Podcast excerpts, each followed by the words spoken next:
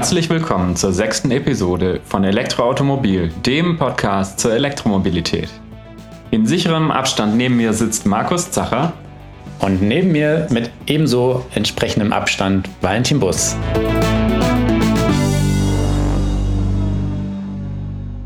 So, wir sind heute hier bei der begleitenden Podcast-Episode zur Ausgabe 06 2020 der Elektroautomobil. Ähm, die Ausgabe erscheint am 3.12. am Kiosk, beziehungsweise wenn ihr den Podcast hört, dann ist die wahrscheinlich schon veröffentlicht und ihr könnt eben das aktuelle Magazin dann am Kiosk oder auch natürlich in unserer E-Paper-App ähm, bereits lesen. Und ja, wir haben heute wieder einige Themen vorbereitet, ähm, die es so jetzt nicht alle ins Magazin geschafft haben, also noch einige Zusatzinfos und über die werden wir heute sprechen. Doch bevor wir jetzt mit den aktuellen Themen beginnen, machen wir zunächst noch mal einen Schritt zurück und blicken noch mal auf die Ausgabe 05 zurück und zwar auf einen bestimmten Artikel, bei dem wir sehr viel Feedback bekommen haben. Und ja, da macht es Sinn, nochmal drüber zu reden und nochmal zu erläutern, wie wir diesen Artikel eben berechnet haben oder was wir da zugrunde gelegt haben. Der Artikel, den du meinst, das ist der, wer langsam fährt, kommt schneller an. Fragezeichen, Ausrufezeichen.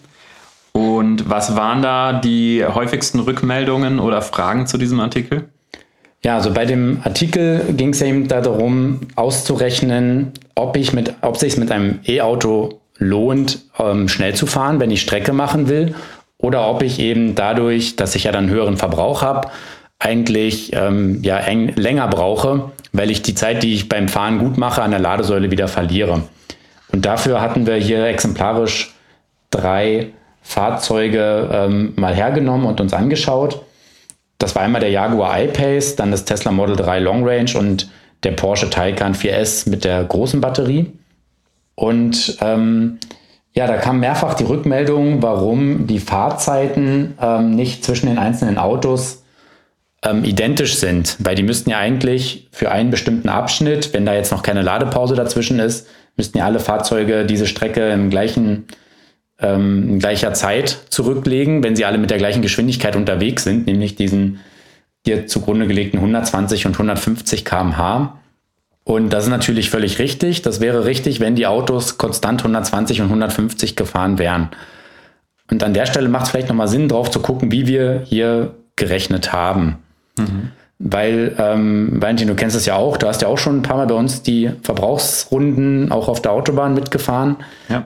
Wir fahren eben, wenn wir eine, wenn wir den Verbrauch ermitteln auf der Autobahn, dann fahren wir einmal die 120 km/h und einmal mit 150 km/h eine ähm, spezifizierte Runde, also ist immer die gleiche Strecke. Mhm. Und wir fahren ja bis, also mit Max, wenn wir 120 km/h fahren, mit maximal 120 km/h, ja. halten uns aber natürlich an die geltenden Tempolimits und passen natürlich unsere Geschwindigkeit auch dem Verkehr an, so wie man es halt auch machen würde, wenn man normal unterwegs ist. Was natürlich dazu führt, dass wir das 120 km/h sozusagen unser, unser oberstes Limit ist, an dem wir überhaupt im Durchschnitt rankommen können, wenn alles perfekt wäre und wir kein einziges Tempolimit haben. Das ist allerdings nie der Fall. Und deswegen haben wir ähm, natürlich unterschiedliche Durchschnittsgeschwindigkeiten, wenn wir diese Verbrauchsrunde fahren. Und wir können, haben ja die Testwagen nicht immer alle gleichzeitig, sondern in unterschiedlichen Monaten und Wochen, ähm, so dass sich dann eben auch ein bisschen die Verkehrsbedingungen auf unserer Teststrecke verändern. Also dann gibt es halt mal eine Baustelle und dann ist die halt einen Monat da und im nächsten nicht. Mhm. Das heißt, es war praktisch nicht mhm. synthetisch einfach der WLTP-Verbrauch mal ähm, eine bestimmte Dauer gerechnet, um dann mit konstant 120 km/h, sondern tatsächlich äh, anhand echter Daten, in Anführungsstrichen echter Verbrauchsdaten auf der ähm, Verbrauchsfahrt mit maximal 120 km/h, genau. nicht 120 km/h Schnitt. Genau, richtig. Und dasselbe dann eben bei 150 km/h, also mit maximal 150 km/h, aber eben immer entsprechend dem Verkehr und den geltenden Tempolimits dann langsamer. Und diese Daten sind aber auch am Artikel nochmal in einer Tabelle, wer es nochmal anschauen will, auf der Seite 61 abgedruckt. Mhm. Und ähm, natürlich wäre es schön gewesen, alle Fahrzeuge gleichzeitig da zu haben und diese Strecke selber mit dem gleichen Auto, also gleichzeitig zu fahren, sodass wir auch dieselbe Durchschnittsgeschwindigkeit dann gehabt hätten. Aber das war eben aus logistischen Gründen nicht möglich, weil wir eben diese Testautos zu unterschiedlichen Zeitpunkten nur zur Verfügung hatten. Mhm. Ähm, nichtsdestotrotz, um dem die, den Verbrauch, den wir dabei ermittelt haben, zu korrelieren mit der Fahrgeschwindigkeit, mussten wir eben diese, ja, diese Berechnung so anstellen, dass wir sie eben, die Autos nicht direkt miteinander vergleichen können, sondern muss hier in diesem Artikel eben jedes Fahrzeug für sich einzeln betrachten. Mhm. Sprich, wenn ich jetzt mir zum Beispiel das Tesla Model 3 angucke, dann kann ich eben schauen, okay, lohnt sich bei den verschiedenen Distanzen, die wir hier berechnet haben, also 300, 500 und 700 Kilometer, lohnt sich das Schnellfahren oder nicht? Und da beim Tesla Model 3 und auch beim Porsche kommt ja raus, ja, da lohnt sich, es lohnt sich schneller zu fahren. Natürlich kostet es immer mehr Geld, weil ich eben mehr verbrauche. Ja. Aber ich spare eben Zeit, zumindest unter den Prämissen, dass ich dann eben auch immer rechtzeitig eine oder an einem passenden Ort eine Ladestation finde, die dann eben auch mit der entsprechenden Leistung mein Auto aufladen kann.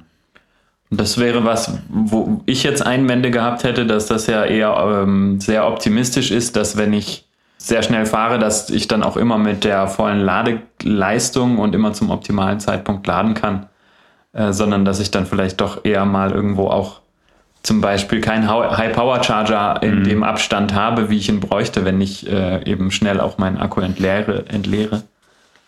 Natürlich ist es an irgendeiner Stelle dann hochgerechnet oder, oder synthetisch der Wert. Aber es gibt ein ein Gefühl dafür oder einen Daumenwert dafür, was ausschlaggebend ist. Ne? Richtig. Also klar, gerade beim Porsche und beim, äh, beim Tesla, da hängt natürlich die Fahrzeit extrem davon ab, dass ich dann eben einen Supercharger oder eben einen High-Power-Charger mit der Leistung habe, weil wenn ich die nicht habe, dann ist es irgendwo hinfällig. Aber grundsätzlich kann man natürlich daraus ableiten, ja, also wenn ich meine Abstände so legen kann, dass ich dann eben immer an einen High-Power-Charger komme, dann lohnt sich tatsächlich, ähm, wenn ich Zeit sparen will, schnell zu fahren. Das kann ich mit den Autos machen. Oder man kann auch anders argumentieren. Wenn ich ein bisschen zügiger fahren will, dann muss ich, dann büße ich es nachher nicht irgendwo an Zeit ein. Ob also, das jetzt sich für einen lohnt, das muss jeder selber wissen. Ob es sich für einen lohnt, irgendwie 25 Prozent, 30 Prozent mehr Verbrauch hinzunehmen, wenn ich eine halbe Stunde auf einer Strecke nach Berlin, von Stuttgart nach Berlin sparen würde, beispielsweise. Ja. Und man sieht ja beim iPace, dass man da fast gar keine Zeit sparen würde. Also dass es schon allein aufgrund der, des hohen Verbrauchs und der nicht so hohen Ladeleistung eigentlich der Zeitgewinn fast aufgefressen wird beim Laden. Also für mich, ich habe aus mhm. dem Artikel mitgenommen, es hängt sehr vom Verhältnis zwischen Verbrauch und Ladeleistung ab. Mhm. Und ein Fahrzeug, was da ein gutes Verhältnis hat, wie ein Tesla Model 3 oder ein Porsche Taycan, ähm, da kann es sich durchaus lohnen, zeitlich bei einem Fahrzeug mit einem schlechten Verhältnis wie zum Beispiel der iPace, aber auch andere SUVs, sage ich mal, die vielleicht nicht mit ähm, deutlich über 100 kW laden können. Mhm. Da lohnt es sich eigentlich schon, schon nicht äh, überall, wo es geht, 150 zu fahren. Genau, ja, das fühlt sich vielleicht dann schneller an, aber eigentlich verliert man die Zeit.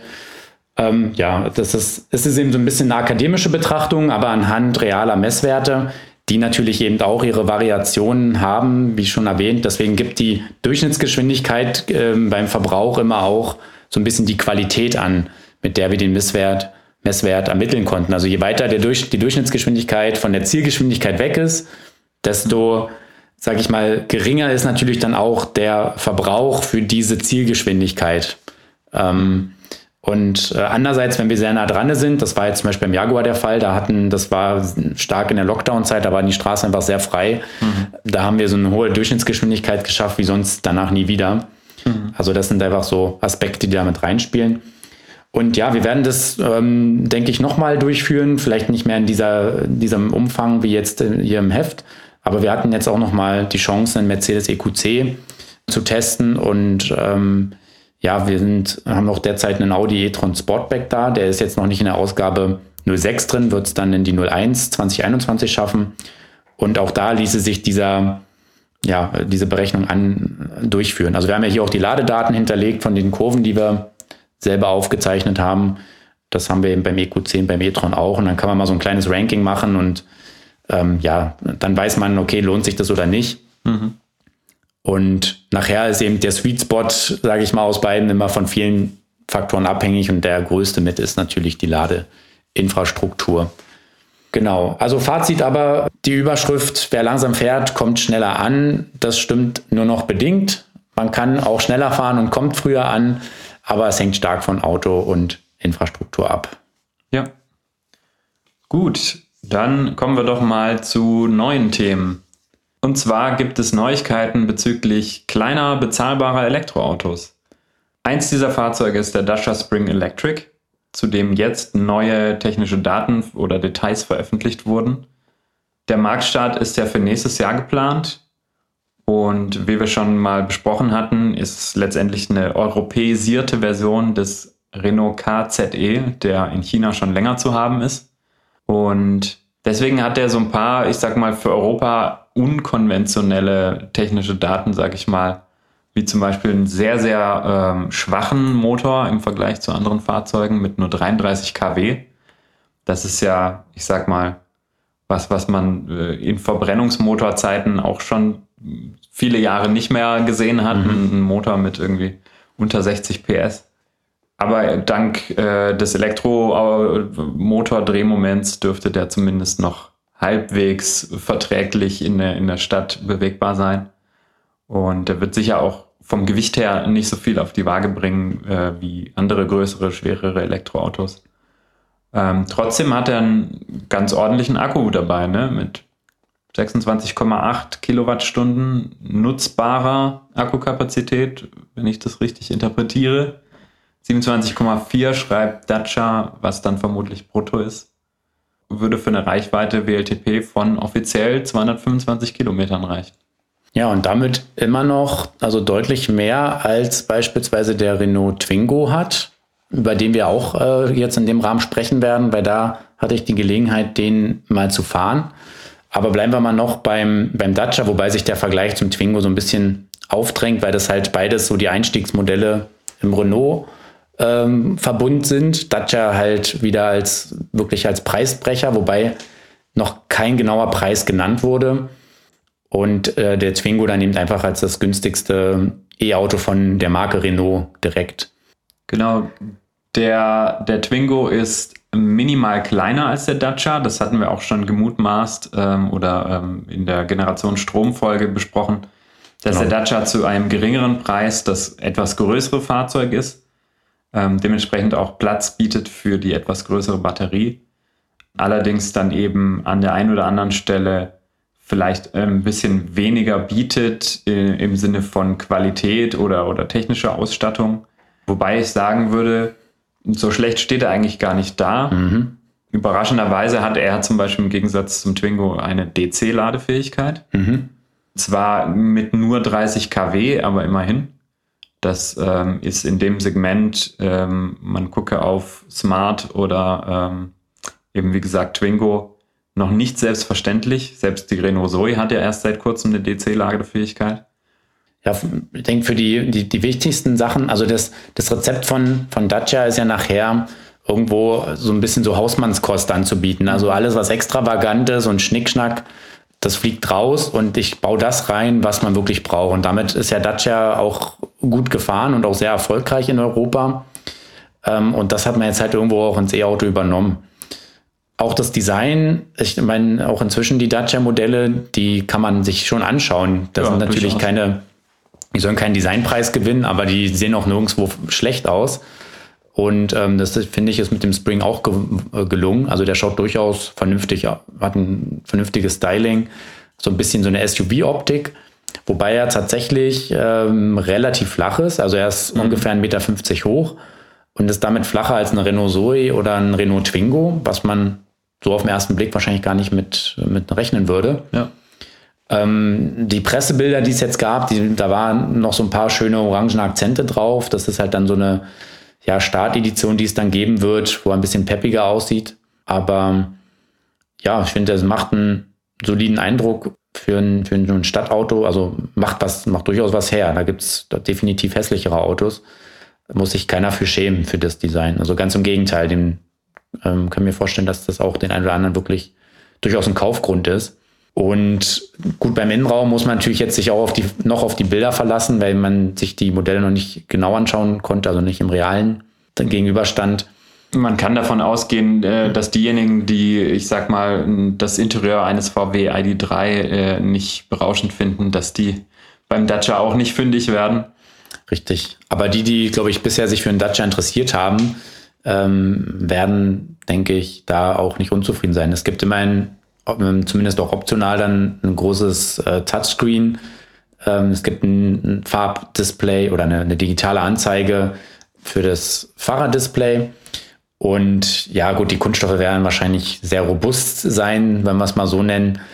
Aber ja, ich meine, was will man erwarten? Also ich, das hängt natürlich jetzt nachher auch stark davon ab, was das Modell kosten wird, weil Preise hat Dacia noch nicht genannt. Der Marktstart ist so für Herbst nächsten Jahres angesetzt. Ich denke mal so Mitte des Jahres könnten vielleicht dann die Preise bekannt gegeben werden. Und jetzt können wir natürlich spekulieren, was er kosten wird. Ich denke, er wird unterhalb vom Renault Twingo noch angeliefert werden und ich würde behaupten, dass es mit noch eine Eins vorne steht. Ja, also davon gehe ich auch fest aus. Ja. Dass er irgendwo zwischen 18.000 und 20.000 Euro liegen wird, ohne Anrechnung jeglicher Prämien. Mhm. Jetzt weiß ich nicht, wie es bei Dacia ist. Renault äh, gibt ja jetzt glatte 10.000 Euro immer an als, als Prämie, weil die praktisch den Herstelleranteil noch ein bisschen mhm. höher gewählt haben. Naja, selbst wenn es nicht so ist, wenn es nur die 9.570 ja. Euro sind, dann hat er gute Chancen, dass er nachher der Spring unter 10.000 Euro kostet. Mhm. Und dann muss man wirklich sagen, für unter 10.000 Euro ist das, also ist das eigentlich ein vollwertiges Stadtauto. So, es hat ähm, einen relativ großen Kofferraum mit 300 Litern. Da passen vier Personen rein.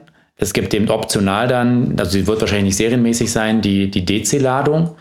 Ja. Das heißt, wenn man in der Stadt wohnt und man braucht dann ja auch nicht unbedingt einen High-Power-Charger, da reicht ja dann auch so, ein, so eine 50 kW Ladesäule aus, die man beim Supermarkt, Supermarkt so. genau hat, kriegt man das Ding in einer guten Stunde dann auch wieder voll. Und ja, mit, mit, sagen wir mal, 200 Kilometern in der Stadt, das ist natürlich optimistisch bei dem Energieinhalt, aber sagen wir mal 100, 160 bis 180 Kilometer wird man immer gut schaffen. Ich denke, in der Stadt sogar sind die 200 durchaus Zum, realistisch. Ja. Auf der Autobahn wird es unrealistisch. Stimmt, aber ja. ich denke, das Auto ist für die Autobahn auch nicht. Nee, dafür ist dann schon ein bisschen schwachbrüstig. nicht gedacht. Nee. Ja, also why not? Damit kann man in der Stadt sicherlich eine gute Woche mit rumfahren, eigentlich mit der mhm. Reichweite. Und ähm, ja, einphasiger Lader mit 6,6 kW ist nicht ganz ideal, aber reicht bei der kleinen Batterie eben auch aus. Ja, würde ich sagen, ist tatsächlich ein Wermutstropfen für, die, für das Anwendungsfeld, mhm. weil wenn man sich überlegt, dass der Twingo ja einen 22 kW Lader hat, ja. ähm, das ist für diese Fahrzeugkategorie, die ja viel in der Stadt und wenig auf der Autobahn bewegt wird, ähm, doch sinnvoller, einfach weil ich im, im ländlichen oder im Stadtumfeld eben viel mehr AC-Lademöglichkeiten als DC-Lademöglichkeiten mhm. habe. Selbst wenn da jetzt äh, einiges aufgebaut wird, ist es ja trotzdem, wenn man eben nicht auf der Langstrecke unterwegs ist, sondern so in der Stadt, mhm. wirklich praktisch einen 22 kW AC-Lader zu haben. Ja, das, das stimmt, klar. Das ist halt perfekt, ja, der 22, also ein 22 kW AC-Lader für die Stadt. Aber ja, ein 11 kW Lader wäre natürlich toll, wenn es auch gegen Aufpreis wäre, aber ich glaube nicht, dass der kommen wird. Nee. Ja, aber ich denke so, unterm Strich ist es schon ein recht vielversprechendes Gesamtpaket. Bin sehr gespannt, wie er sich nachher fährt. Klar, er wird, man wird keine Bäume damit ausreißen, aber eben diese, ja, für die Stadt, da reichen auch 33 kW aus, gerade wenn mit dem, mit dem, mit der Drehmomentkennlinie eines Elektromotors und ja, es wird auch, was eben auch interessant ist für Lieferdienste oder eben dann auch so für ähm, Pflegedienste. Aber mhm. gerade für Lieferdienste, es wird auch eine Cargo-Variante geben, bei der dann eben die, die Rückbank sozusagen in Laderaum umgewandelt wird. Und es soll auch eine spezielle Carsharing-Variante geben, die dann Renault beispielsweise auch in äh, Paris einsetzen möchte im Carsharing. Mhm. Und das wird natürlich für Carsharing-Dienste auch interessant, dann so ein günstiges E-Auto in die Flotte zu nehmen. Ja. Und ja, es, eben im Gegensatz zu manch anderen, sage ich mal so, billig Autos muss man sich für das, für den Dacia wirklich nicht schämen. Und mhm. jetzt vielleicht auch mal ein Blick auf, auf Ego, die ja genau dieses Segment versucht haben, immer zu erreichen, mit so günstigen Kleinwagen, eben für Pflegedienste und Co. Ja. Das, also ich sehe da gar keine Chance mehr, weil inzwischen der, die größeren Modelle, der Ego Live 60, der wurde von vom VWE ab und den anderen Konzerngeschwistern komplett überrannt. Und jetzt in diesem Einstiegsbereich mit geringeren Leistungen, da ist der Dacia wahrscheinlich günstiger und hat dann trotzdem die deutlich größere Batterie, mehr Reichweite, hat eine DC-Ladung, mehr Platz. Ähm, da gibt es eigentlich gar keinen Grund mehr für, ja, für den Igor. Also der wird es dann immer, der wird es immer schwerer haben, weil er wird diese Preisstrukturen nicht durchbrechen können. Ja. Eigentlich schade natürlich für die, ich sag mal, kleinen Aufstrebenden, äh, dass da ein Großkonzern dieses Segment jetzt endgültig platt macht, in Anführungsstrichen.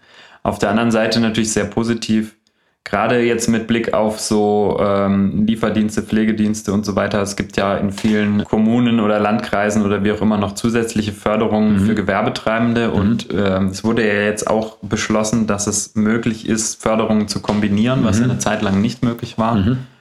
Und damit werden diese Fahrzeuge wahrscheinlich so günstig, dass es sich wirklich nicht mehr lohnt, einen Verbrenner ab oder sonst wie anzuschaffen, und gerade in, in diesen Bereichen ergibt es ja super Sinn, auch ja, ein Elektroauto total. mit einer kleinen Batterie und äh, eben entsprechend auch weniger Ressourceneinsatz, aber eben auch lo lokal emissionsfrei anzubieten Klar. oder zu nutzen. Ja. Die, die Autos, ähm, die fahren ja wirklich fast nichts äh, an, an Strecke ähm, und die, haben, die stehen ja auch die ganze Nacht an der Ladesäule ähm, bei so einem Parkplatz, wo man dann wirklich auch mit, da reichen 3,7 kW aus, um den über Nacht vollzuladen.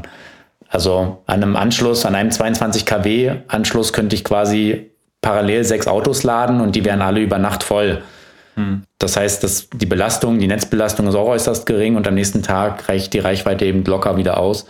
Also ja, ich hoffe, dass diese Autos sich da in diesen Bereichen schnell durchsetzen werden, auch bei eben Lieferdiensten und Co. Man wird sehen, wie. Aber ich denke, der Markt, es ist auf jeden Fall gut, dass sich für diesen Markt was tut, also auch in dem günstigen Bereich. Und ja, wir haben es ja schon angedeutet, äh, Renault hat ja jetzt auch den Twingo endlich ähm, als Elektrovariante ja vorgestellt. Mhm. Vorgestellt haben sie schon vor ein paar Monaten, aber jetzt kommt er auch ganz konkret auf den Markt. Die ersten Modelle werden noch dieses Jahr ausgeliefert. Und ich hatte die Gelegenheit, den neuen Twingo zu fahren, war da auch sehr gespannt, wie der sich schlägt im Vergleich zum Smart 44, den wir ja jetzt erst kürzlich auch im Test hatten. Mhm. Gerade im Vergleich zum Vorvor, weil die sich ja eine gemeinsame Basis auch teilen. Genau, die laufen vom selben Werk vom Band in Slowenien. Und es war eigentlich so ein bisschen überraschend, warum Renault jetzt erst mit einem elektrischen Twingo kommt, ja. weil der Smart EQ Vorvor war ja schon, ähm, das ist ja schon seit, seit ein paar Jahren jetzt elektrisch vor, ähm, vorhanden und mhm. die Technik ist, wie gesagt, eigentlich die gleiche. Mhm. Warum das Renault jetzt erst umgesetzt hat, aber gut, das, vielleicht war man hat noch nicht so überzeugt, dass der richtige Zeitpunkt gekommen war oder die Kostenstrukturen haben noch nicht gepasst oder was auch immer. Ja, ich gehe fast davon aus, dass sie den nicht zu einem Preis verkaufen mhm. konnten, mit dem sie Gewinn gemacht mhm. hätten.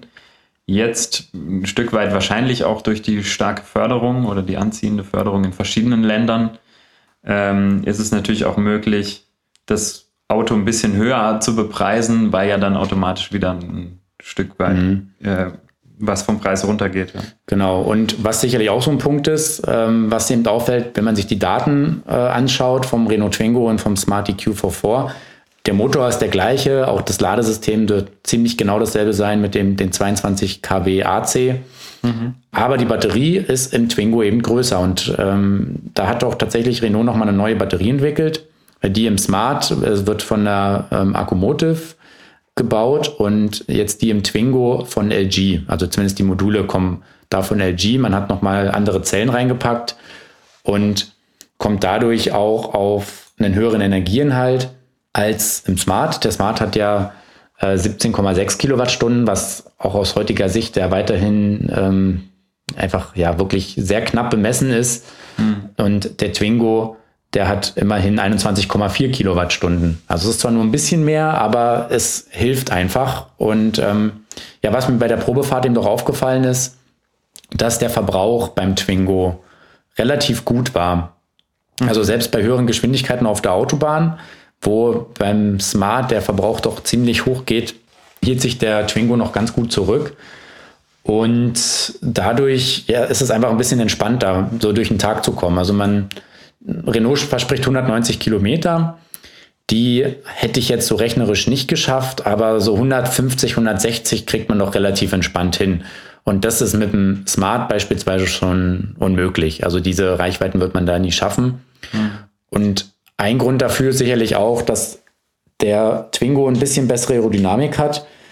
Der kommt auf einen CW mal A-Wert, also Luftwiderstand mal Stirnfläche von 0,68 Quadratmetern. Da hatten wir ja auch in der Ausgabe 05 einen Artikel vom, ja. von dir drin, Valentin. Und der Smart äh, V4 hat 0,75 Quadratmeter, also ist doch ein Stückchen, steht etwas stärker im Wind. Das macht natürlich gerade bei das höheren Geschwindigkeiten viel aus. Jetzt kann man sagen, diese Autos sind nicht so dafür prädestiniert, höhere Geschwindigkeiten auf der Autobahn zu sehen. Aber es sind ja schon über ja, 70, 80 km/h, wo das wirklich eine Rolle spielt. Genau, genau. Und das ist ja auch auf der Landstraße jetzt durchaus. Der, der Fall dann, ja. ja. Also von daher, der Twingo fährt sich da ein bisschen einfach entspannter und ist auch bei, bei 120, 130 fühlt er sich eigentlich noch ganz angenehm an. Ähm, ansonsten sind viele Gemeinsamkeiten zum Vorvor. Also er hat auch eine, eine sehr leichtgängige Lenkung, äh, gerade so im Stadtbetrieb, ähm, einen ultra kleinen Bändekreis, äh, mit dem man völlig problemlos eben in die Parklücken rein und raus manövrieren kann. Mhm. Die Leistung reicht völlig aus für ein Stadtauto. Und ähm, ja, um den Verbrauch vielleicht nochmal zu nennen, den ich auf der Strecke hatte, das waren 14,3 Kilowattstunden. Und das war mit dem Smart dann schon relativ schwer zu schaffen. Wobei wir beim Smart auch festgestellt haben, dass der Bordcomputer viel zu schlechte Werte berechnet, weil nachher die nachgeladene Energiemenge nach Verbrauchsrunde geringer war als die Menge, die laut Bordcomputer mhm. eigentlich verbraucht wurden. Und auch so beim Smart, ähm, auch bei der Autobahnrunde aufgefallen ist, da haben wir eine verkürzte Runde gemacht, die knapp über, die zwischen 80 und 90 Kilometer war. Laut Bordcomputer, wenn ich den Verbrauch genommen hätte, den er mir angezeigt hat, dann hätte ich das gar nicht schaffen können. Mhm. Und trotzdem bin ich ja mit einer gewissen Rechtskapazität auch noch ähm, zurückgekommen. Ja. Also irgendwo hat da äh, Smart einen riesen Bug in der Berechnung des Verbrauchs drinne. Und, und die sind halt sehr konservativ und pessimistisch. Ich erinnere mich, dass bei Mercedes früher auch war, dass die Tankanzeigen ähm, grundsätzlich bei allen anderen Herstellern eher zu wenig angezeigt haben, äh, vom Verbrauch her. Nur bei Mercedes haben sie ein bisschen mehr angezeigt, als das Auto wirklich mhm. verbraucht hat. Möglicherweise ist das auch einfach eine, eine, Firmenphilosophie, lieber ein bisschen zu viel anzugeben, als so in Anführungsstrichen zu schummeln mhm. und da zu wenig anzuzeigen. Aber wenn er so krass wird, dass ich dann weniger nachlade, als er verbraucht, also mich macht es beim ja. Fahren eigentlich eher nervös, wenn ich dann sehe, oh, ich verbrauche gerade irgendwie 18,5 Kilowattstunden. Ich habe aber nur einen 17,6 Kilowattstunden Akku. Das heißt, ich schaffe keine 100 Kilometer. Mhm. Ähm, dann macht ein, da klar, man guckt dann auf die Ladezustandsanzeige, aber ja, ich will einfach einen vernünftigen Wert haben, dass der nicht 100% exakt ist. Das ist ja klar. Ja. Aber ja, solchen, solche Schwankungen, weiß ich nicht, die sind nicht nötig und ähm, Dadurch ist halt auch die Restreichweitenanzeige dann nicht viel wert, weil die basiert ja auch auf diesen Berechnungen. Ja. Und dann kann man tatsächlich nur noch nach dem äh, Akkustand fahren. Ja. ja, also das finde ich beim Smart nicht so, nicht so gut. Und das war jetzt beim Twingo auf jeden Fall, hat das besser funktioniert, das hat besser korreliert zueinander. Ja, also ansonsten sind, muss man sagen, es ist so ein bisschen Geschmackssache, ob man jetzt lieber den Smart oder den, den Twingo fährt. Beim Smart gibt es ein Farbdisplay optional für den Fahrer, das gibt es beim Twingo nicht. Beide haben 22 kW Ladung. Eine Lenkradheizung gibt es auch beim Smart in diesem Winterpaket, aber die gibt es beim Twingo zum Beispiel nicht. Also wer darauf Wert legt, der wird da auch nicht leider beim Twingo fündig. Ähm, man kann beide irgendwo mit coolen Farben ausstaffieren, dass er ein bisschen was hermacht. Es ist wirklich letztendlich eine, eine Geschmacksfrage. Und vielleicht ein aber, Stück weit auch eine Preisfrage, oder? Ja, wobei so viel unterscheiden die sich ja eigentlich auch nicht. Also der Smart startet, jetzt nehmen wir mal die Werte schon mit 19% äh, Mehrwertsteuer, weil wer jetzt bestellt, der kriegt seinen Wagen hundertprozentig dieses Jahr nicht mehr. Der Smart EQ V4 startet bei 22.600 Euro. Mhm. Und der Renault ist aktuell noch in diesem Sondermodell Vibes. Der ist zwar relativ teuer mit 25.666 Euro drin, aber es kommen auf jeden Fall günstigere Modelle nach. Und da wird der Preis mehr Richtung ähm, 21.000 Euro dann gehen. Also der Einstiegspreis vom Twingo wird unterhalb des Vorfors nachher liegen. Mhm. Von daher also wenn ich natürlich sage, wo kriege ich am meisten Reichweite und Akku für, den, für das Geld, dann ist ganz klar der Twingo vorne. Aber ansonsten ähm, gibt es dann doch nicht so viel. nicht so viel, also, genau. Der klassische Premium-Aufschlag in Anführungsstrichen bei einem Smart, den man sonst oft hatte, ist jetzt in dem Fall gar nicht mehr so stark. Genau. Ja. Beide sind ja dann auch mit Anrechnung der Prämie deutlich unter 14.000 Euro. Beim Twingo jetzt mal ausgegangen vom, vom, vom Basismodell. Vom zukünftigen, vom, genau. Nicht vom, von der Sonderedition, die jetzt natürlich zuerst verkauft wird. Und in der Preiskategorie tummelt sich aber jetzt zum Beispiel auch der Fiat 500e, von dem es ja auch eine, eine Variante gibt mit kleiner Batterie, mhm. die ähm, auch in der Größenordnung des Renault Twingo liegt. Also da sehe ich auch nochmal einen direkten Konkurrenten in der Liga, sage ich mal, mit auch, ja, beim Fiat sind es 180 Kilometer WLTP-Angabe und äh, einem Preis von wahrscheinlich 23.000 Euro etwa Einstiegspreis. Ja, drei, also, ne, also mit 19% Mehrwertsteuer sind es 23.560 Euro. Mhm. Äh, das heißt, der Fiat ist ein bisschen teurer, aber spielt auf jeden Fall auch noch in diesem Bereich. Und ich bin jetzt auch erst letzte Woche den Fiat 500 gefahren als Cabrio mit der großen Batterie. Da ist, da könnt ihr auch online den Fahrbericht zu nachlesen. Leider konnte ich da nicht den Action fahren, über den wir hier reden. Das ist ja dieses, das Einstiegsmodell. Mhm. Aber preislich auf jeden Fall so im Range von dem Twingo und vom 44. Auch ungefähr diese Größenkategorie. Ja, wir haben ja, du hast ja schon gesagt, auch mit der Reichweite.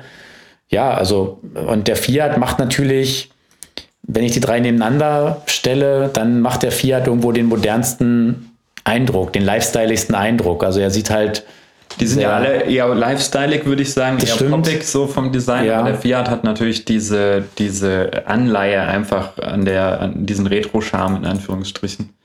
Genau. Ähm, und er hat noch eine andere Sache, die die anderen beiden nicht bieten, nämlich äh, eine Möglichkeit zur DC-Ladung wieder. Genau. Und ähm, ja, bei dem kleinen Akku, also es gibt, einen, es gibt serienmäßig CCS, also es kostet nicht mal Aufpreis, 50 äh, Kilowatt. Mhm. Und das finde ich für den kleinen Akku, also der hat eine Net äh, Bruttokapazität von 23,7 und netto sind es dann noch 21,3. Mhm. Und da finde ich 50 kW Ladeleistung ist wirklich ordentlich. Das heißt, ähm, wenn man am Supermarkt 20 Minuten einkauft, ist der Akku eigentlich wieder voll. Ja, ja, vielleicht nicht voll, aber auf jeden Fall schon sehr gut wieder gefüllt. Er ist äh, gekühlt. Es gibt einen Drei-Phasen-Lader immer hoch noch mit 11 kW, was ja jetzt auch nicht so schlecht ist. Ja, also auch da ist ja, das, ist ja der Akku dann eigentlich in fast zwei Stunden schon wieder komplett voll. Mhm. Und ähm, ja, das Gesamtpaket ist dann eigentlich gar nicht so schlecht. Also, und man muss bei Fiat eben sagen, sie haben relativ umfangreiche Ausstattung, Assistenzsystem. Die gibt es so beim Twingo und beim 44 nicht. Mhm. Von daher ist der Fiat in diesem Preis- und Größensegment auch echt ein faires Angebot. Und ja, wer mehr braucht, kann eben immer noch zur größeren Batterie greifen, die ja dann auch mit mehr Leistung in Verbindung kommt. Also dann gibt es halt 87 Kilowatt Motor, 85 kW CCS Ladeleistung und die Batterie hat ja dann 42 Kilowattstunden. Das ist so viel wie im BMW i3. Mhm. Und das ist natürlich für ein Stadtauto dann auch wirklich, ja, völlig, völlig ausreichend. Doch der kostet dann eben auch 4000 Euro mehr. Also der Fiat 500, äh, die Limousine, geht bei 27.560 los, sind also glatt 4.000 Euro Aufpreis. Alle Werte jetzt hier mit 19% Mehrwertsteuer. Aber eigentlich finde ich, das ist auch noch ein fairer Aufpreis für fast 20 Kilowattstunden mehr Energie. Mhm. Wer mehr dazu wissen will, dazu hast du ja auch einen Artikel geschrieben, der jetzt nicht in der genau. Zeitschrift erscheint, sondern online, richtig? Genau, richtig. Der ist, ähm, wenn, der, wenn ihr das hört, dann sollte der schon online verfügbar sein. Schaut es euch gerne an, wie gesagt, dann der umfangreiche Fahrbericht zum Fiat 500 Cabrio war es in dem Fall. Mhm. Gut, dann kommen wir nochmal zu einer anderen Fahrzeugkategorie, vielleicht sogar zu einem anderen Antriebskonzept. Äh, und zwar ähm, hat Toyota nochmal mehr Details rausgegeben zu ihrem zukünftigen Mirai 2. Der Mirai, äh, der bisher auf der Straße war, ist ja bekannt als eins der wenigen in Deutschland erhältlichen Wasserstofffahrzeuge oder Brennstoffzellenfahrzeuge. war allerdings mit äh, etwas, naja, ich sag mal, unkonventionellem Design und einem sehr hohen Preis jetzt auch nicht der Kassenschlager. Nee, absolut nicht. Also was man ja Toyota immer noch zugutehalten muss, ist der Mirai der ersten Generation war das erste, naja, zumindest in so einer Art Serienprozess gefertigte Brennstoffzellenauto der Welt, wurde aber auch dann relativ schnell vom Hyundai Nexo überholt. Ja, wer zu dem Nexo noch mal ein bisschen mehr erfahren möchte, den gab es einerseits in der Elektroautomobil-Ausgabe 01 2020, also der ersten dieses Jahr, einen umfangreichen Testbericht und auch einen Podcast von Generation Strom in der Folge 14. Da haben wir auch schon darüber geredet. Und ja, wo wir gerade bei Podcast-Tipps sind, der hm. Toyota Mirai, da sind Valentin und ich auch mal mitgefahren in einem Clever Shuttle hier in Stuttgart und haben da in der Folge 8 auch drüber berichtet. Also wer sich das nochmal anhören will. Aber jetzt nochmal zurück zum neuen Mirai. Also der, der neue sieht auf jeden Fall optisch, hat er deutlich gewonnen. Ja. Ähm, er hat eine viel gestrecktere, elegantere Linie, ist auch deutlich ja nochmal gewachsen. Fast 4,98 Meter lang und damit nur, äh, ja, eigentlich im Endeffekt ist ein halben, Millim, halben Zentimeter länger als ein Tesla Model S. Mhm. Und schaut dadurch einfach, ähm, ja, beim Design haben sie auf jeden Fall deutlich zugelegt und ich sag mal, das ist ja, auf jeden Fall ein ansehnliches Auto geworden. Auch ein relativ großer Radstand mit 2,92 Meter. Auch mal hier wieder Vergleich Model S, das hat 2,96 Meter, also ist noch nur 4 Zentimeter geringer. Das heißt, der Mirai hat eigentlich schon eine richtige BEF-Proportion. Und die Reichweite soll gegenüber dem ersten Mirai nochmal deutlich gesteigert worden sein, um so rund 30 Prozent. Ja. Und damit wären es dann rund 650 Kilometer, die der äh, Mirai schaffen soll. Und auch hier ähm, bietet sich wieder die, der Vergleich an mit dem Tesla Model S, das als Long Range Variante ja auch circa 650 Kilometer Reichweite bieten soll. Genau, also da sind quasi die Autos von der, von, von der Größe her sehr ähnlich. Allerdings wird der Mirai nicht ansatzweise die Motorleistung bieten, die jetzt äh, das Tesla Model S hat. Mhm. Ähm, eine Brennstoffzelle ist da deutlich träger und so eine große Pufferbatterie wird er garantiert nicht haben. Die Daten sind noch nicht bekannt, aber mal zum Vergleich. Der erste Mirai, der hatte 113 Kilowatt, also die Brennstoffzelle hatte 113 Kilowatt. Und ähm, ja, das war auch die Maximalleistung nachher des Motors.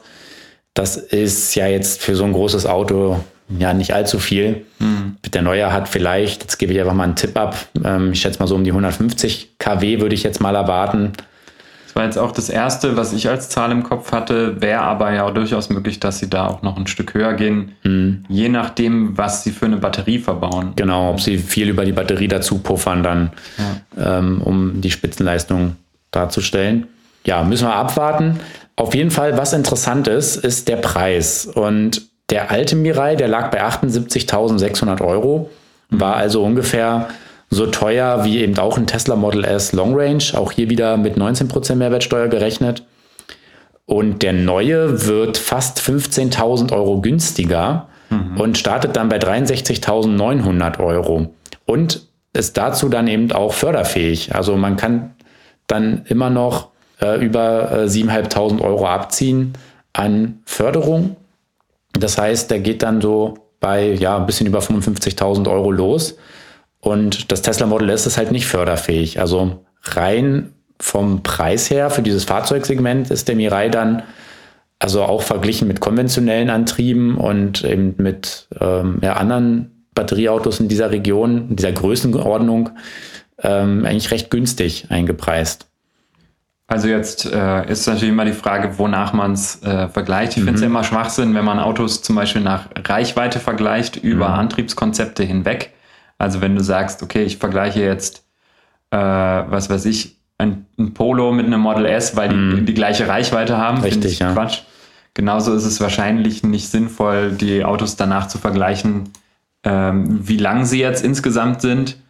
Aber trotzdem ist es eine Fahrzeugkategorie von der Größe und der Radstand zum Beispiel bietet einfach auch dann, ich sag mal, den, den Platz oder auch Komfort, den man vielleicht von einer oberen Mittelklasse-Limousine gewohnt ist. Und äh, dafür ist der Preis dann durchaus nicht schlecht. Ja, genau. Also ja, wie gesagt, Leistung wird viel geringer sein, da brauchen wir gar nicht drüber reden. Und natürlich bei Tesla, da bekomme ich ähm, das große Supercharger-Netzwerk dazu, was ich nutzen kann. Und beim Toyota bin ich weiterhin an die doch noch relativ oder ja eigentlich sehr, sehr dünne Tankstelleninfrastruktur gebunden.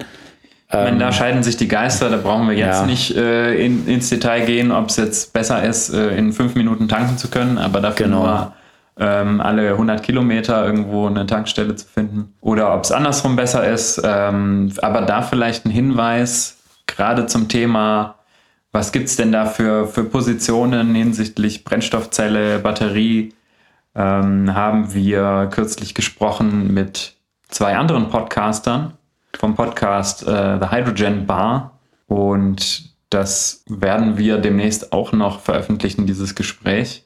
Genau, es ist, es ist schon äh, online bei The Hydrogen Bar. Da schönen Gruß an Martin und Johannes, sind die Hosts des Podcasts, die sich da sehr ausführlich mit dem Thema Wasserstoff beschäftigen. Und zwar jetzt nicht nur äh, mit das Thema jetzt Toyota Mirai und ähm, Brennstoffzelle im Pkw, sondern wirklich allgemein Wasserstofferzeugung, Nutzung, Transport, ähm, Anwendungsfälle, Schwerlastverkehr und so weiter. Also wir betrachten da wirklich alle Facetten. Und wer sich da ähm, mit ein bisschen weiter auseinandersetzen will, sei, dem sei dieser Podcast da ans Herz gelegt und unbedingt mal reinhören. Weil das Thema ist natürlich trotzdem noch spannend und es gibt wirklich noch viele Aspekte, die man dabei beleuchten muss.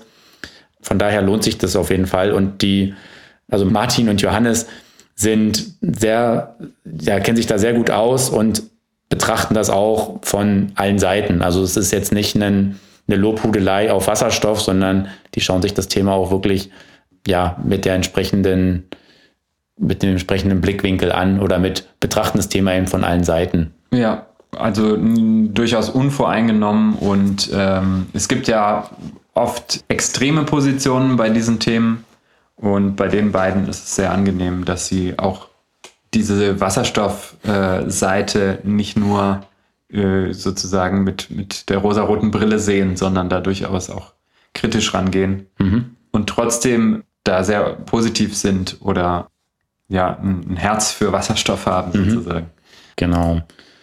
Ja, damit würde ich dieses Thema Mirai mal abschließen. Wie gesagt, wir sind noch gespannt auf die finalen Daten, ähm, was das Ding nachher leisten können wird. Große Stückzahlen erwartet auch übrigens Toyota nicht, weil das Auto wird auch nur über wenige Händler dann quasi im Direktvertrieb mehr oder weniger verkauft. Also ähm, es wird noch keine Schlangen an den Wasserstofftankstellen geben. Damit braucht man, glaube ich, noch nicht rechnen. Zumal bei dem Preis auch wieder davon auszugehen ist, dass Toyota damit keinen großen Gewinn einfährt, Absolut. möglicherweise auch wieder was drauflegt, um das Thema weiter spielen zu können. Als nächstes Thema haben wir uns noch das die ja, aktuellen Updates zu den Förderungen äh, vorgenommen. Und zwar ist ja jetzt seit kurzem, also seit dem 24. November, kann man in Deutschland ja 900 Euro Förderung bekommen, wenn man sich einen privaten Ladepunkt installieren will. Und äh, da vielleicht nochmal ganz kurz die wichtigsten Voraussetzungen dafür. Also es geht eben um nicht öffentlich zugängliche Ladepunkte, also sprich an privaten Stellplätzen, wobei eben nicht nur jetzt Hausbesitzer diese Förderung beanspruchen können, sondern auch Wohnungseigentümergemeinschaften, Vermieter, ähm, ja, alle, die irgendwie so, quasi so einen Parkplatz besitzen oder einen Zugriff drauf haben, aber der eben nicht öffentlich ist.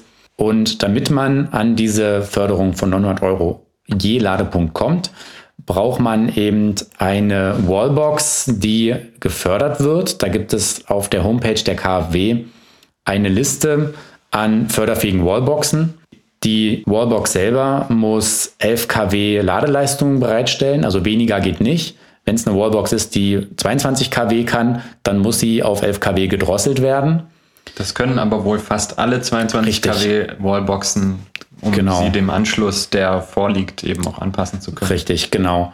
Und ähm, jetzt kann man natürlich auch darüber diskutieren, warum jetzt 11 kW sinnvoll ist oder nicht. Das machen wir auch vielleicht auch gleich nochmal kurz. Mhm. Ähm, dann muss die Wallbox mit Strom aus erneuerbaren Energien betrieben werden. Auch da ähm, vielleicht auf den ersten Blick, eine, also ist definitiv eine sehr sinnvolle Forderung, aber gar nicht so leicht vielleicht auch umzusetzen.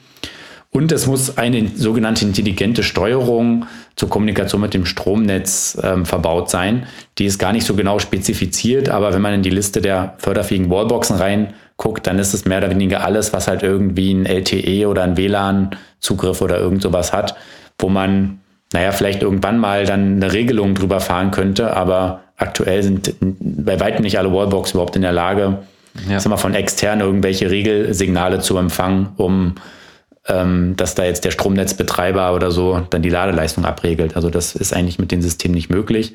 Ähm, also da hatte ich zunächst, als diese Details bekannt wurden, so ein bisschen die Befürchtung, dass das jetzt wieder überkompliziert und schlecht nachzuprüfen mhm. ist. Aber letztendlich gibt es eben diese Liste der förderfähigen Wallboxen und damit ist man dann auf der sicheren Seite. Mhm. Genau. Ähm, ja, zu den 11 kW vielleicht nochmal, weil da gab es natürlich hier und da auch die Frage, ja, warum denn nicht 22 kW, warum nur 11? Und ich denke, da sind zwei Aspekte berücksichtigt worden. Also aktuell ist es ja so, wenn ich mir eine, einen Ladepunkt anschaffe, dann muss ich bis 11 kW Leistung das meinem Netzbetreiber nur melden und mhm. über 11 kW muss der Netzbetreiber es genehmigen. Das heißt, da wird schon mal so ein bisschen Bürokratie rausgenommen, dass ich eben, dass ich keine Genehmigungspflicht habe wie bei einer 22er Wallbox. Dann denke ich, was auch berücksichtigt wurde, ist das Thema Schieflastbegrenzung. Dazu ist auch in der neuen Ausgabe ein recht umfangreicher Artikel zu dem Thema ja, dreiphasiges Laden, wo auch dieses, dieser Punkt nochmal erläutert wird.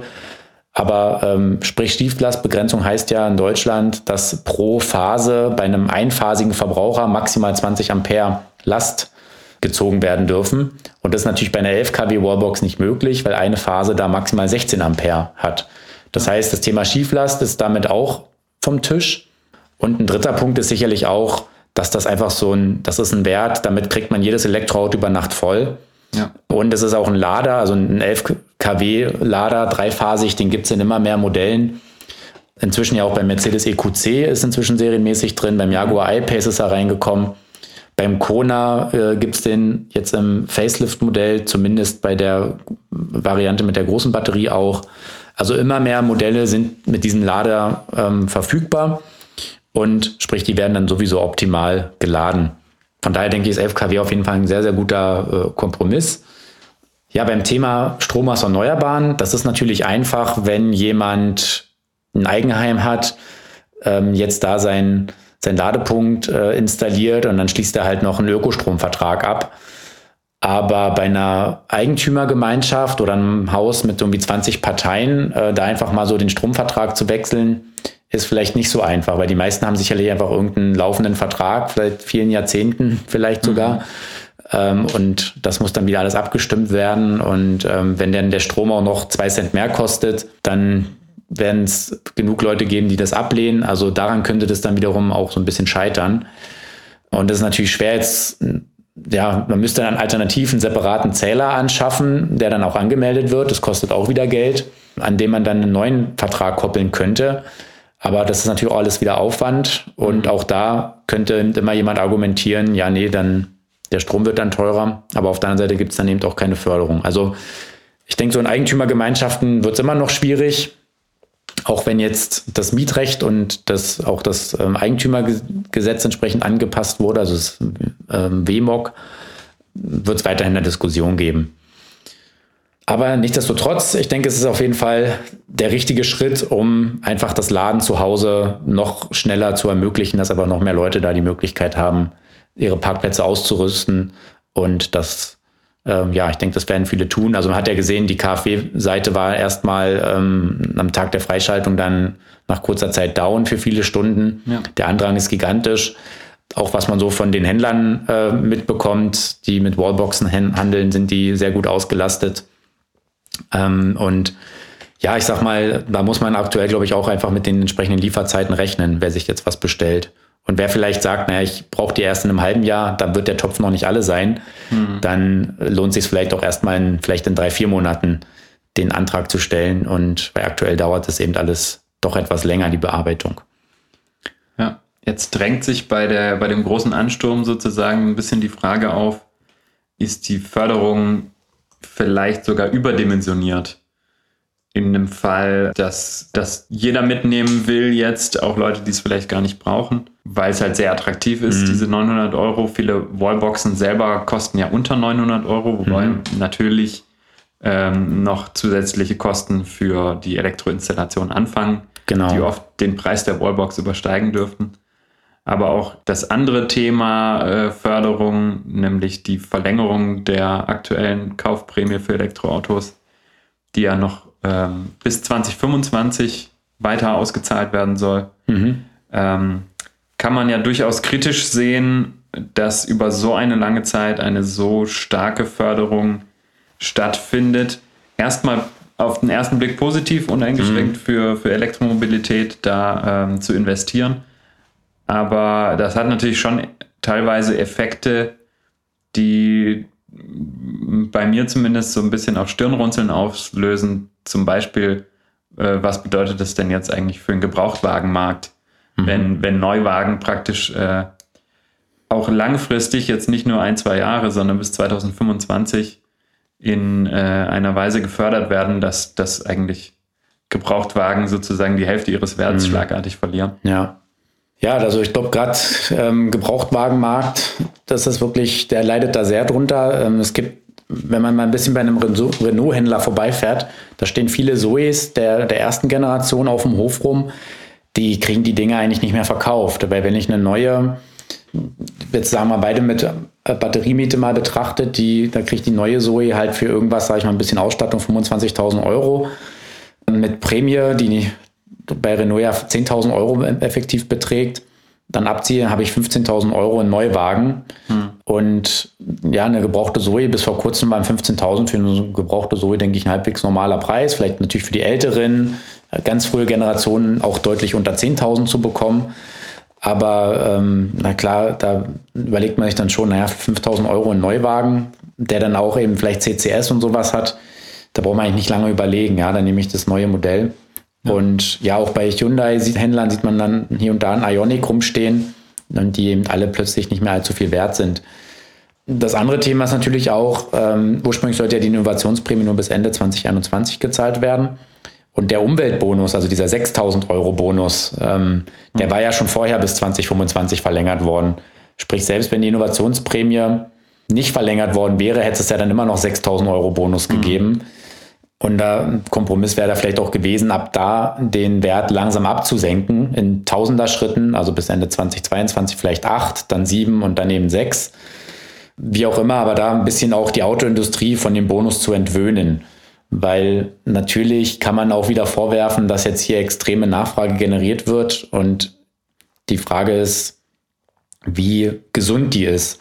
Also wird dann, also irgendwann müssen wir ja dazu kommen, dass E-Autos einfach sich in jedem Falle rechnen gegenüber Verbrennern. Das tun sie ja de facto ja auch schon heute in vielen Segmenten, mhm. aber eben immer noch stark gefördert, auch durch die Förderung. Ähm, aber dass irgendwann auch ohne Förderung funktioniert oder mit einer geringen, und das verzerrt natürlich irgendwo den Markt und beziehungsweise werden da auch die, die Automobilhersteller eben auch wieder stark subventioniert. Und was man natürlich bei der Innovationsprämie insgesamt noch zusätzlich kritisieren kann, ist eben, dass weiterhin uneingeschränkt Plug-in-Hybride gefördert werden, wo eben die, die effektive Nutzung als Elektrofahrzeug, also sprich im elektrischen Betrieb, ja, zumindest stark hinterfragt werden kann, wie viel das, wie häufig das passiert. Und dann auch wieder vor dem Hintergrund, dass unsere Ladeinfrastruktur ja jetzt diesem Ansturm gar nicht mehr gewachsen ist. Ähm, und es immer schwieriger eben auch wird, eine freie Ladestation auch zu finden. Je nach Region. Ja, es steigert auf jeden Fall den, äh, der, die naja, Notwendigkeit des Ausbaus nochmal äh, ja. deutlich stärker.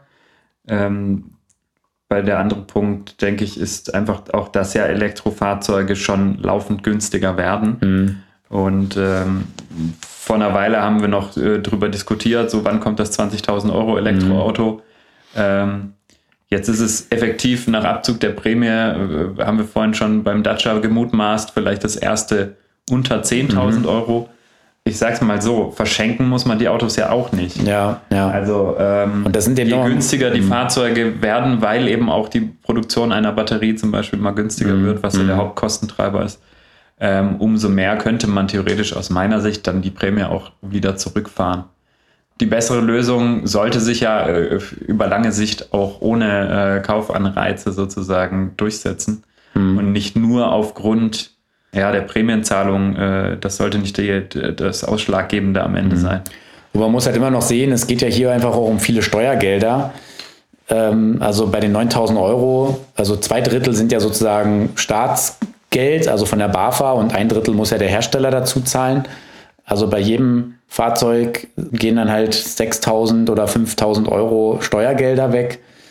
Klar, die, durch die Umsatzsteuer verdient der Staat auch wieder was, ist klar, aber es gibt auch viele andere Bereiche, bei denen man auch über eine Förderung reden könnte und die vielleicht noch nachhaltiger wären. Also eine Förderung für E-Bikes oder für Lastenräder, für Fahrräder, für Leichtfahrzeuge, für Scooter. Man, es wird auch durchaus, denke ich, mit Recht ein Stück weit kritisiert, warum jetzt jemand, der zum Beispiel auf ein Auto verzichtet, nicht eine, vielleicht eine Förderung für eine Bahnkarte oder so bekommt. Das wären ja vielleicht auch Vorschläge, die man mal diskutieren könnte. Und gerade, also was mich eigentlich da am meisten ja persönlich stört, ist einfach, dass Plug-in-Hybride weiter so massiv gefördert werden ähm, obwohl eben der Verbrauch, der durchschnittliche, ja, deutlich über den Grenzwerten liegt, die gefordert sind. Dann weiß ich nicht, wie viel da geholfen wird. Auf der anderen Seite kann es eben auch für den einen oder anderen der richtige Schritt sein zum Elektroauto. Das auf jeden Fall. Und ähm, ja gut, wünschenswert wäre gewesen, wenn man ähnlich wie bei der Wallbox-Förderung jetzt einfach äh, so ein paar Bedingungen gehabt hätte, mhm. nach dem Motto, ja, Plug-in-Hybrid-Förderung auf jeden Fall, aber eben auch nur, wenn wenn der äh, dann auch geladen wird und elektrisch mhm. bewegt wird. Klar, weiterhin gibt es ja die Mindestreichweite, aber die erfüllen eh schon fast alle Autos. Aber gut, das ist vielleicht nochmal eine andere Diskussion. Ähm, nichtsdestotrotz hätte ich da vielleicht doch eher gesagt, naja, die Innovationsprämie muss man langsam absenken und dann nimmt auch perspektivisch, ja, eigentlich könnte man sagen, ab 2025 ganz auf Null zu gehen, ist vielleicht auch zu drastisch, aber danach einfach vielleicht in tausender Schritten abbauen, sukzessive ähm, und irgendwann wird es die nicht mehr brauchen, da bin ich überzeugt von. Aber so eine massive Erhöhung, ja, wird sich, wird sich zeigen. Ähm, auf, weil auf der anderen Seite muss man eben auch sehen, die Hersteller kommen jetzt ja schon kaum hinterher mit Produktion. Ähm, vereinzelt kriegt man hier und da mit, dass die Lieferzeiten ja bald über einem Jahr liegen. Äh, wenn wir jetzt mal an die VW-Drillinge denken, mhm. also EAP, Citigo, der, der Skoda kommt gar nicht mehr zurück. Äh, der Mi wird vielleicht noch mal nächstes Jahr in einer kleinen Stückzahl angeboten. Der EAP ist nicht mehr bestellbar, weil er weit über ein Jahr Bestellzeit hat.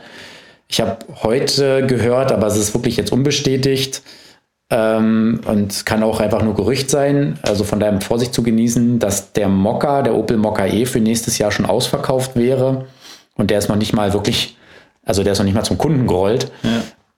Und ich denke, sowas aber in der Richtung wird man häufiger hören, dass einfach die, die Wartezeiten auf den Autos jetzt schnell dreiviertel bis ein Jahr betragen werden. Ähm, und ja, wie gesagt, die Hersteller werden so schnell nicht ihre Produktion hochfahren können. Ja, genau. Angesichts dieser äh, leichten Diskrepanz zwischen Angebot und Nachfrage darf sich die Frage stellen, ob ähm, die Förderung vielleicht inzwischen tatsächlich ein Tick zu hoch ist. Mhm. Aber insgesamt muss man natürlich schon sagen, dass es äh, sehr positiv ist, dass auch eine, nicht nur eine einzelne Förderung jetzt fürs Kaufen eines Elektrofahrzeuges, sondern rundum ähm, sowohl in Ladeinfrastruktur als auch eben äh, in, in die Anschaffung, als auch, ich sag mal, sonst politisch Stellhebel jetzt gestellt werden, mhm. um, um da eine Wende hin zum elektrischen Antrieb zu schaffen. Damit kommen wir auch zum Ende dieser Folge von Elektroautomobil, dem Podcast. Bevor wir uns aber jetzt verabschieden, vielleicht noch mal der Hinweis auf die Ausgabe 6 2020 des Magazins. Genau, und zwar ein paar Highlights, die wir in dem Magazin vorbereitet haben. Einerseits unsere Cover Story ist die große Übersicht an neuen E-Fahrzeugen, die uns im nächsten Jahr, also 2021, erwarten. Ähm, da sind so ziemlich alle E-Fahrzeuge drin, die nächstes Jahr ähm, ihre Markteinführung haben, vorgestellt werden, ähm, Bestellstart ist. Natürlich müssen wir hier und da, nicht alle Zahlen sind ja mal bestätigt, manchmal muss man ein bisschen spekulieren oder zwischen den Zeilen lesen. Aber da wartet uns auch eine ganze Menge an E-Fahrzeugen durch alle möglichen Segmente. Also wir haben über den Dacia Spring gesprochen als als quasi so mit günstigstes Modell. Mhm. Und es geht eben hoch bis zum Supersportwagen wie den Lotus Evija oder Evija oder wie man den auch immer aussprechen mag, der nächstes Jahr dann auch endlich produziert werden soll. Und eins der Autos, die eben nächstes Jahr kommen, ist auch der Audi e-tron GT. Und den durfte ich auf Rhodos fahren, den Audi RS e-tron GT, dem stärksten Serienauto, ähm, Serien Audi bisher. Und ja, der Fahrbericht über den e-tron GT ist ebenfalls in der neuen Ausgabe drin. Und ähm, im ganz anderen Bereich haben wir auch noch mal eine große Übersicht vorbereitet für Elektrotransporter, also mit Hinblick auf Handwerk und ähm, Paketdienste und Co. Ähm, welche E-Transporter gibt es denn eigentlich heute schon, beziehungsweise gibt es jetzt in, in naher Zukunft, also werden in Kürze verfügbar sein? Und da haben wir aus drei Größenklassen jeweils die wichtigsten Modelle, die man eben in Deutschland und der auch Österreich bestellen kann, ähm, zusammengetragen und kurz vorgestellt. Und ja, da gibt es inzwischen wirklich einen richtigen Wettbewerb. Da hat sich dieses Jahr extrem viel getan. Ähm, und ich hoffe, dass wir die auch bald in großen Mengen auf der Straße sehen werden und dann die ganzen Dieseltransporter sukzessiver ja ausgemustert werden. Oh ja, das hoffe ich auch. Ja, also von daher äh, kauft euch die neue Ausgabe. Ähm, Gibt es an jedem, naja, noch nicht an jedem Kiosk, aber an sehr vielen Kiosken und Zeitschriftenhändlern und eben auch als E-Paper-App, die es für Android und Apple gibt. Und ja, für viele News und Updates folgt gerne auch Elektroautomobil auf Instagram, auf Twitter und auf Facebook. Da gibt es wirklich immer noch viel zusätzlichen Content und viele News die wir hier im Podcast oder auch im Magazin ähm, ja gar nicht alle mit verarbeiten können. Ja, damit möchten wir uns dann auch verabschieden und freuen uns, dass ihr wieder zugehört habt. Und bis zum nächsten Mal, euer Markus und euer Valentin.